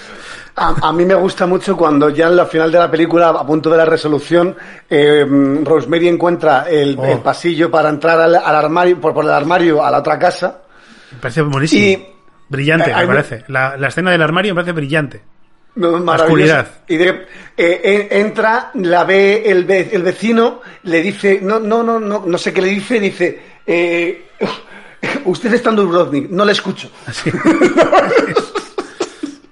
claro que te- eso Me parece maravillosa. sí, pero eso también te hace pensar un poco que todo podría ser un sueño realmente, ¿no? Porque ella eh, tiene ahí el vecino que le ha engañado, porque claro, no está en Dubrovnik, está ahí, pero ella hace como, no, no, usted está en Dubrovnik, a mí déjame en paz, ¿sabes? Como, te, qui- te quito de mis sueños, ¿sabes? Tú no estás aquí, eh, te quito. Me gusta mucho, como- antes de llegar ahí, toda Tenía la que haber parte... desvanecido. Según le dice, tú estás en Dubrovnik, tenía que haberse desvanecido. Claro, claro.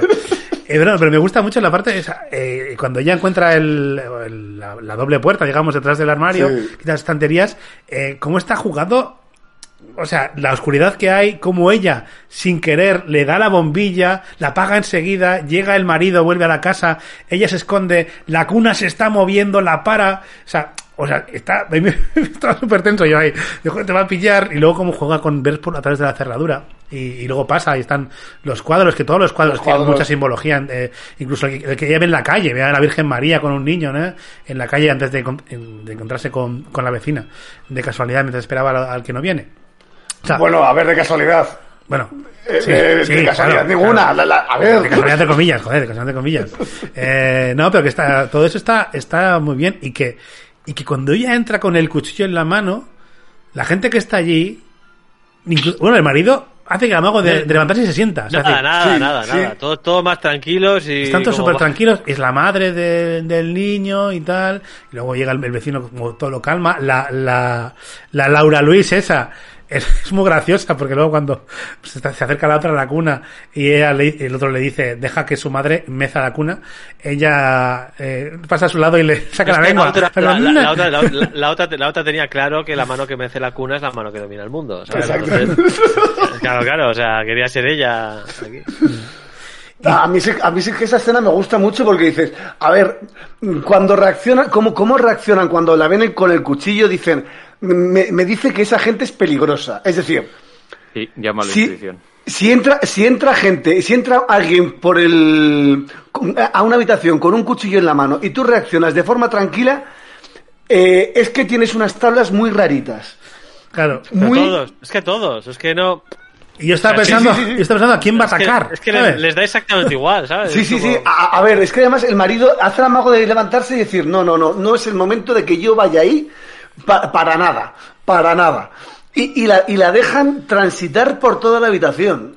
Claro, yo, yo, estoy- yo estaba pensando a ver cómo, a ver cómo va a jugar esto. ¿A, a quién va a matar primero? O sea, ella está, pens- yo estaba pensando que ella estaría pensando, bueno, si empiezo por aquí, voy uno a uno, tucu, tucu, tucu, tucu, y me los cargo a todos. Eso, eso es lo que pensó el, eh, el, el de Parásitos. También. Gran película. Gran, película. Eh, no, y el, el marido yo creo que al final, eh, creo que lo que hace es un poco de la vergüenza. No, O sea, el marido al final Sí, nos da Se, sensación- se sienta porque tiene vergüenza al final de lo que está Ah, bueno, haciendo. Sí, sí, sí, a mí- yo- yo la he visto, la, ¿eh? la- la frase, la frase final del marido la- es, ya Sí, es, esto- vamos, es una exposición total para, oye, si no has entendido la película hasta aquí, no te preocupes que ahora te lo cuento todo. O si no te habías Sí. dado cuenta de por qué ha pasado todo esto. Cuando ella dice, oh my god, y le dicen, no, God is dead. esto, esto es año uno, ¿no? Que ya lo habían hecho en la fiesta de Sí. Nochevieja y ya habían dado una, una pista, ¿no? Bueno, Sí, sí, sí, lo, había- lo habían dicho, yo lo tengo apuntado. Sí. En 1966, porque está situada dos años antes del, del rodaje, Mm. eh, año 1. Claro, 6-6, les falta el otro 6, que... Eh, Y, y bueno, el, el- ella ve al bebé, eh, obviamente, ahí es cuando vemos que ella está viendo al- realmente al diablo, o al hijo del diablo. ¿Y qué pensáis del final? O sea, decir, porque al final ella, Eh, cuando mece Ella la cuna, acepta ser madre del No, diablo. acepta, acepta. lo acepta, está, pero acepta. hostia, es, Ella lo es- acepta. es inquietante, quiero decir. No, no, evidentemente que es inquietante. No, bueno, es inquietante, es, es decir, sus deseos de ser madre superan al hecho de que eres la, eres la madre de- del anticristo, ¿no? Pero bueno, ante- antepone el hecho de que ella quería ser madre. ¿Que, que ha resultado que el, que el padre de su bebé es el diablo? Ay, cosas Eh, también se ha casado con un pedazo de hijo de puta. Sí, mira, igual, igual el marido, bueno el, el- bueno, el marido no es el marido, ¿no? Pero igual el padre del niño no disimula. Y aparte, exacto, no, y, y aparte, que lo siento, aquí hay, hay una leyenda negra sobre los satanistas, que, que- según hechos contados en la Biblia, que mató a, a montones de personas fue Dios. Y el único que, el- según la Biblia, los únicos que murieron a manos del diablo fueron unas 8 o 15 personas y por una apuesta con Dios. O sea que, a ver, que hay una leyenda negra respecto al satanismo. El que, el que mata a, a- a- a multitudes Bueno, venga, venga, es no, Dios. No, no nos vendas ahora tu religión, ya, preocupes. Hay un, hay un documental muy bueno sobre los satanistas Sí. en, en filming, por cierto. Es que creo que historia sigue ahí, pero estaba. Eh, bueno, pues a mí me parece el final inquietante y acaba con la cancioncita de, de, de la- del principio, como dices, con Mia Farrow cantando. Y me, Hell Satan es el docu, mira, lo dice yo, está. Está muy bien. Y, no sé, a mí me, o sea, me gusta el hecho de que al final también es un poco quedarse con malo conocido. O sea, porque al final, el, pa- el padre de su hijo no es tan malo como el que, el que ella pensaba que era el padre de su hija, de su hijo. ¿Sabes? O sea, al final el, el marido es el, es el chungo aquí, más que el diablo. Está- No, también puedo, también puedo creer que, que con, una, con una buena educación se le puede enderezar al crío. sí, lo de quitarle los cuernos, eso hay, que- hay que limar los cuernos y la, es. la- la cola. A ver, que ahí, ahí se da... Sí. A ver, igual, igual no me sale tan hijo de puta como el marido que tengo. Cuando no, se, cuando no se entere, le cambias el tridente por un triciclo. Ahí, ahí. Cuando, a ver, lo bueno que tiene es que no necesitas calefacción en casa, que te la Claro. caliente de solito. A ver, tiene ventajas tener al hijo del demonio como hijo. Bueno, yo creo que ya podemos ir chapando, ¿eh? Sí, sí, básicamente. Sí, eh, pues venga, eh, vamos a cerrar la película con la última ronda de conclusiones. Yagu. A mí, me, a me parece una, una muy buena película, evidentemente, adolece de, de ser de 68, le, le sobra metraje, pero a mí me parece una, un gusto, una refinura y unas cosas eh, muy, muy sutiles que a mí, estas cositas tan sutiles me gustan mucho, la he disfrutado muchísimo. Muy, absolutamente, para mí muy recomendable y para mí un, un clásico eh, absoluto del que ha marcado referencias del, del cine de terror. Regi. No sé. ahora, ahora tienes dudas, ¿eh? No, no, no, no, no tengo dudas. Sigo, sigo fascinado por la visión de, de Yagu y, y no sé, igual es que me he dormido sin darme cuenta en ciertos momentos de la película. Me he perdido las partes interesantes. Todo, todo, todo, es- todo es posible. En una hora treinta y dos, pues, o sea, en No, 132 eh, minutos. puedo En dos, dos horas diez, su puta. Dos horas Además, diez. dos horas diez, dos horas diez, que hay películas ahora que pones dos horas diez y son 15 minutos de. de, de De créditos. Ay, de créditos. No, no, estos son No, dos no, horas no. diez de película. Sí, sí, son, Claro, la duración es 100 130 de película. Aquí los créditos van todos al principio con la- las imágenes de Nueva York. Con la entrada. Bueno, por Bueno, cierto, en fin, yo, eh, yo, yo- yo ya he dicho que la película me ha decepcionado un poquito, bueno, un bastante, para que negarlo, ¿no? Sí que me parece que es un clásico de- del cine, sí, de acuerdo, es un clásico del cine. Lo que pasa que para ser un clásico del cine esperaba más. ¿no? Entonces yo creo que lo, lo que más me parece de lo que adolece esta película es de que ha envejecido muy mal.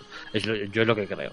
A mí me parece que esta película ha envejecido muy mal y que vista con los ojos de hoy en día no aguanta y vista con los ojos del 68 pues pues cuesta eh, meterse un poco. Al menos al menos a mí me ha, me ha costado mucho.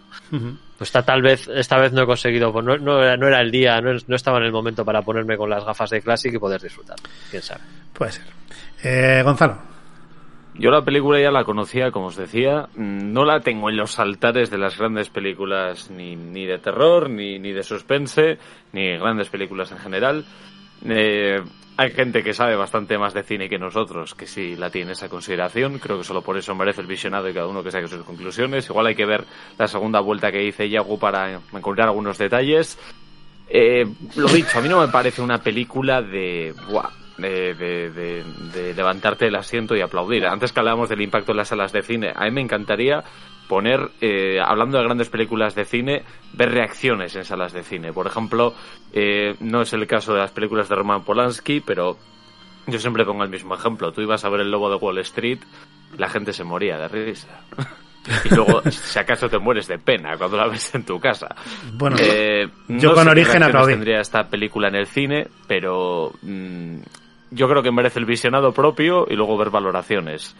Eh, no es fácil de ver, yo pienso, pero merece la pena.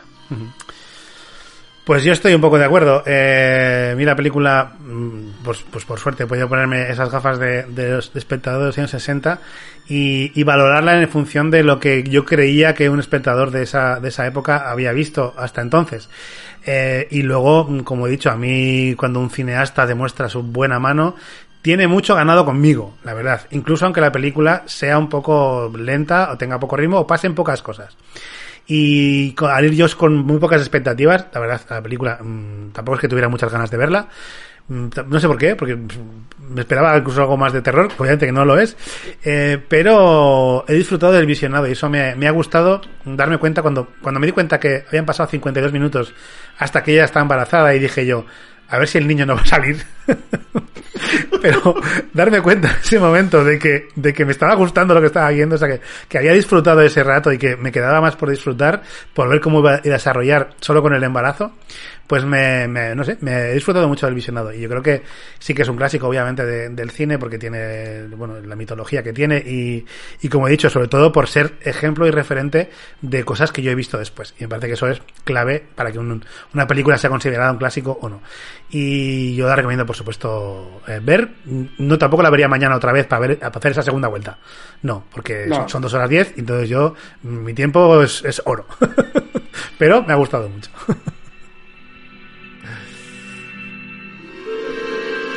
Y con esto, amigas y amigos, damos carpetazo a nuestra película de hoy. ¡Qué tensión! ¡Mira qué tensión! ¡Mira qué tensión! Puede pasar cualquier cosa.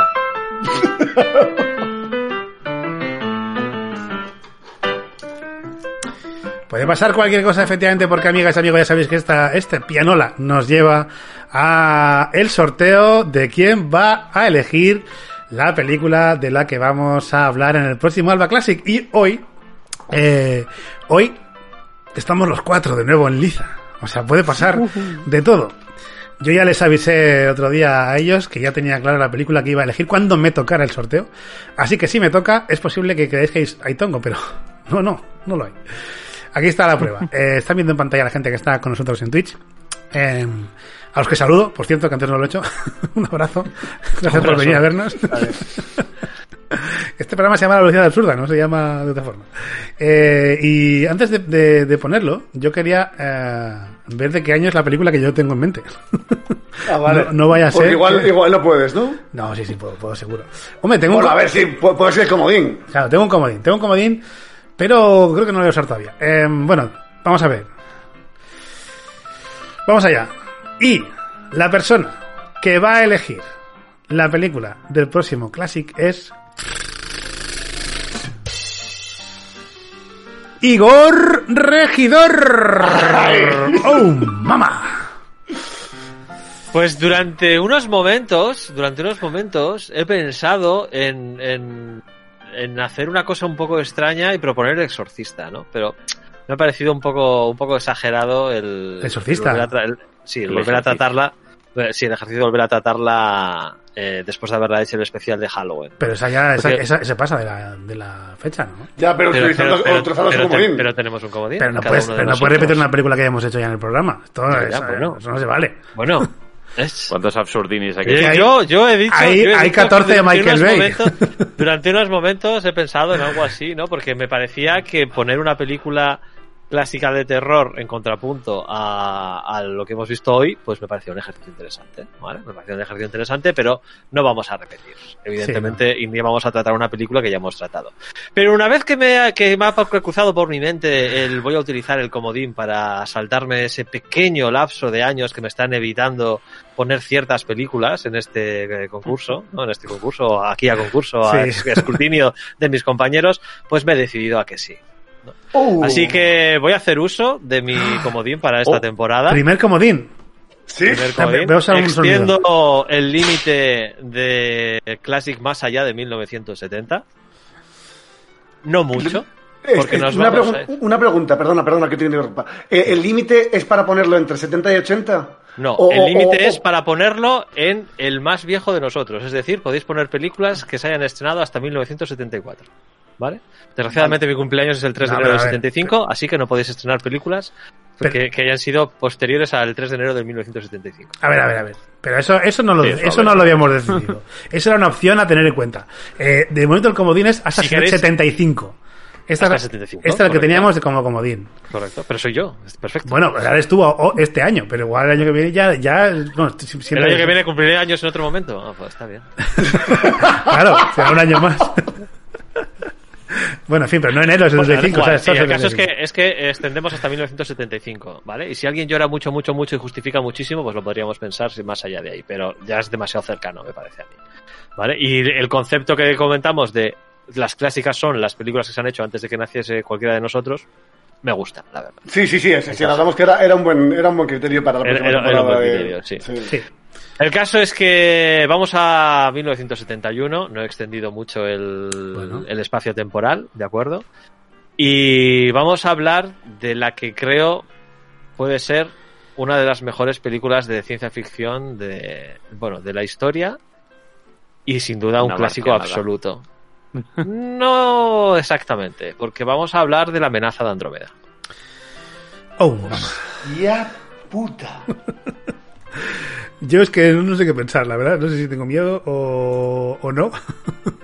Eh, creo que es una película que va a traer un programa muy interesante, ¿de acuerdo? Sospecho que va a tener, vamos a tener opiniones muy diversas sobre esta película. Bueno, viendo el director, yo estoy más tranquilo, te tengo que decirte.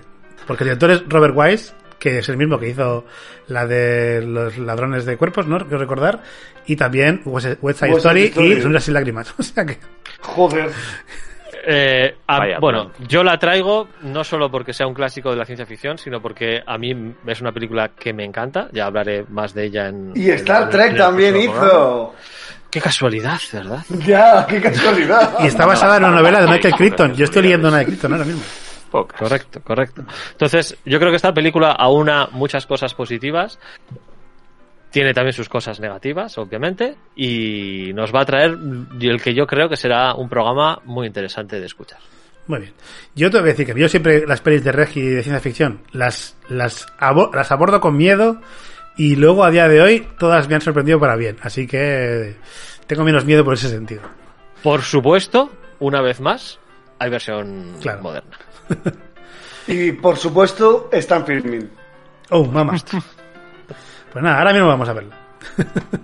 Pues, pues no te diría que no, ¿eh? Que me la ponga ahora Es que, además- es que viendo el director me han dado ganas de verla ahora. Ojo, también, y esto lo he dicho off the record, pero lo voy a decir ya eh, on the record, que es que solemos decir aquí últimamente que hablamos de que el patrón de duración de las películas ya ha excedido los Sí. 90 minutos hace tiempo, no como antaño, y estamos trayendo todas las clásicas, las estamos trayendo de más de dos horas, como esta que tiene un minuto menos que la semilla del diablo. Así que no sé qué Vale, yo hacemos. prometo, Somos yo prometo que, mi, que mi próxima lección va a durar 81 minutos.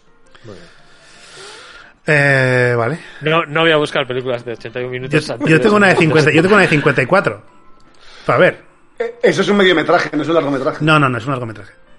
Lo siento, pero está considerada película. Mm, total. Y No, además, yo casta, es que Eh, yo, un yo- mediometraje yo es me- película, ¿eh? Yo, yo me conservo mejor. O sea, entiendo que pienses que Yaguno es el más viejo, porque claro, con mi aspecto lozano y joven, pues Eso te, puede, te puede llevar a engaño, ¿no? Pero, Sí, cabrón, no tienes una puta cana. Le- Ni una, No, pero ni una. ¿eh? tienes una puta cana, cabrón. Ni una, mira, tampoco, mira, Yagu. mira, mira esta pedazo barba morena que parece, vamos, espectacular. La barba molera. que sabes que la peli que iba, a traer yo dura 168 minutos. Me cago en tu leche. y tengo otra Me más larga. en- Y tengo otra más larga. Yo no sé, pero no, no lo hago aposta. Pero es que esta peli es Joder. increíble. Esta peli es increíble. A no hacer. Eh, espera que no me toque la siguiente. En fin. 2,8 horas. Do- do- do- a ver, do- dos horas. 2,8, sí. Cincue- dos, co- dos, co- dos horas y 48 minutos. Pero, pero es un cabrón. Bueno, no me ha tocado. Me ha tocado. Igual, ya, pero es que va a, ca- va a caer la siguiente. Igual elijo la de 54. Minutos. Ya, claro. Ya veremos. Depende cómo es por ti. En fin, que está cantando Sam. Y cuando canta Sam, amigas y amigos, sabéis que se ha acabado lo bueno porque este podcast llega a su final.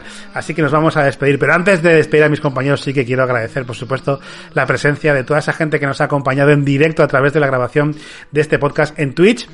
Gracias, sois buenísima gente por acompañarnos. Y por supuesto, también agradecer a la gente de podcast, la gente oyente, la gente fiel que sigue dándole al play, incluso a los classic, incluso a películas elegidas por Igor Yaguno. Ya está.